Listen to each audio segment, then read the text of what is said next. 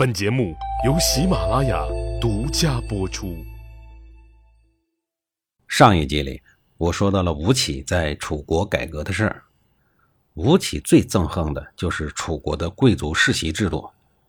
这个制度是一切古老王国因岁月而积累起来的通病。在楚国这个失去了光明的牢笼中，黑暗往往以太阳的名义公开的掠夺，而人民往往只能在这种令人窒息的黑暗中默默的偷生，默默的死去，永无出头之日。吴起要做的就是举起变法这一把锋利的屠刀，朝这些该死的蛀虫们一刀砍下去，撕开这个黑暗王国腐烂的沉重外衣，为他迎来一股自由的新鲜空气。所以，对于大批的政治垃圾，只会吃饭拉屎、喝酒享乐，就是不会做事的庸官，以及失去余气的花花公子型旧贵族，吴起一律取消他们的爵禄，免掉他们的职务，把他们通通赶出了政府办公大楼。对于那些有能力、有功劳的人员，吴起则提高他们的俸禄，提升他们的官职，又把节省下来的政府军费全部用到了楚国的常备军上。养兵可比养蛀虫划算。然而，对于那些被升了官、封了爵的政治新人，谁也难保他们的后代不会腐败堕落。所以，吴起又想了一个釜底抽薪的狠招，那就是废除贵族的世袭制。吴起规定，所有贵族的封地和爵位有效期只有三代，三代以后土地收为国有，爵位也不算数了。一切成空，从头再来。我们常讲的“富不过三代”这个俗语，就是由孟子的“君子之泽，五世而转”演变而来的。说的是以道德传家能传十代以上，以耕地读书来传家的次之，纯粹以诗书传家的又次之，而以富贵传家的不过是三代人。紧接着，吴起又对楚悼王说。您把本来就很少的人民集中在有限的土地上，却让南方的大片土地荒无人烟，这是不对的。不如把贵族们迁往南方来扩充那些地方。这是一个狠招，也是一条妙计。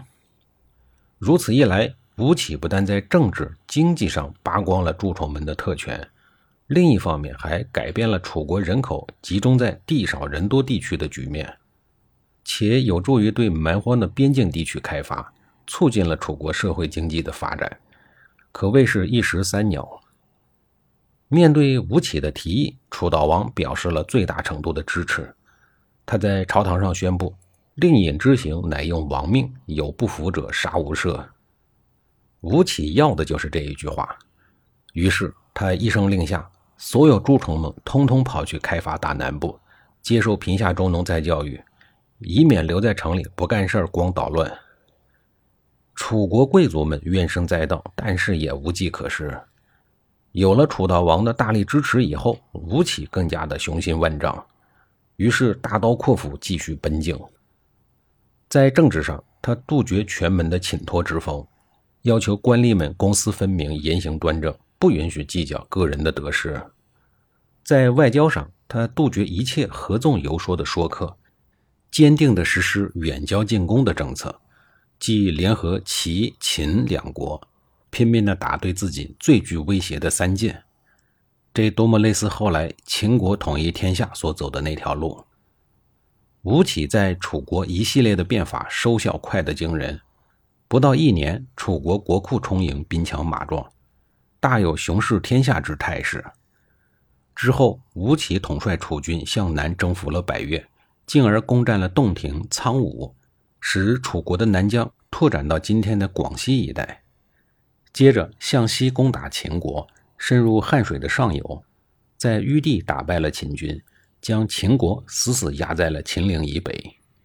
然后吴起转而向北，肃清了北部陈国和蔡国的残余势力，兵锋直抵三境，眼看就要与自己的老东家魏国开干了。于是，这两支用同样方法训练出来的军队，两支在吴起的指挥下都曾经取过显赫战功的军队，两支在当时是最精锐的军队，在周西大战了一场。结果，在吴起的出色指挥下，楚军大胜，并一路攻打到魏国都城的附近，饮马黄河，这才回到了楚国。楚国自从南霸天楚庄王问鼎中原以来，数百年过去了，从来没有打到过黄河附近，而这个惊世壮举竟然被吴起如此轻松地达成了。不知道楚庄王和魏文侯如果地下有知，会有什么感想？一时间，中原诸侯们谈楚色变。稍一细看，就会发现，吴起的改革全是向楚国现有的既得利益集团开刀。当支持吴起的国君在位的时候，什么也不会发生；一旦国君不在了，无人撑腰，立刻就会大祸临头。这种极端的改革效果虽然显著，但是很容易被保守势力复辟。从这一方面来看，吴起不算是一个成熟的政客。从楚悼王的态度上来看，反映出楚悼王是一个决心改革、期望重振楚国雄风、有雄才大略的人。他一直在做吴起的坚强后盾，所以众多贵族的反抗是无效的。再所以，贵族们只能等。就在吴起的变法处于最巅峰的时刻，突然之间全面崩溃了。这一本来是中国历史上最伟大、最彻底的历史性改革。竟然坚持了不到五年就夭折了。公元前三八一年，楚悼王突然病逝了。截止到这一年，吴起在楚国的工作还不满七年。趁着楚悼王病逝的时机，那些楚国贵族、既得利益受害者们迅速组织力量包围了吴起，纷纷向他射箭，希望用乱箭干掉他。这个时候，单枪匹马的吴起也知道难逃劫难。在负了重伤的情况下，奋力跑到了停放楚悼王尸体的地方，把扎在自己身上的剑拔了下来，插在了楚悼王的身体上。都到了这个时候了，那些杀红了眼、不知死活的贵族们还追上来继续围攻他。吴起在临死之前拼命地喊出了人生中的最后遗言：“你们何止是想杀我吴起？你们都是对先王怀恨在身，所以射他的尸体。”楚国之法何在？说完，他趴在楚悼王的尸体上，就那么死了。这一句话极为的凶狠。他到底狠在什么地方呢？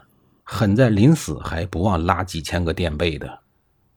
楚国的法律明确规定，伤害国君的尸体属于重罪，将要被诛灭三族。楚国的新国君楚肃王登基后的第一件事。就是把向吴起射箭的七十多个贵族全部查明，随后集体诛灭了三族。七十多户人家，三族全灭，几千人肯定是有了。细想一下，这个吴起绝对是一个硬茬儿，临死了还设计陷害这些贵族，其心机之狠，其心机之深，可见一斑，可以说是终极版的无毒不丈夫。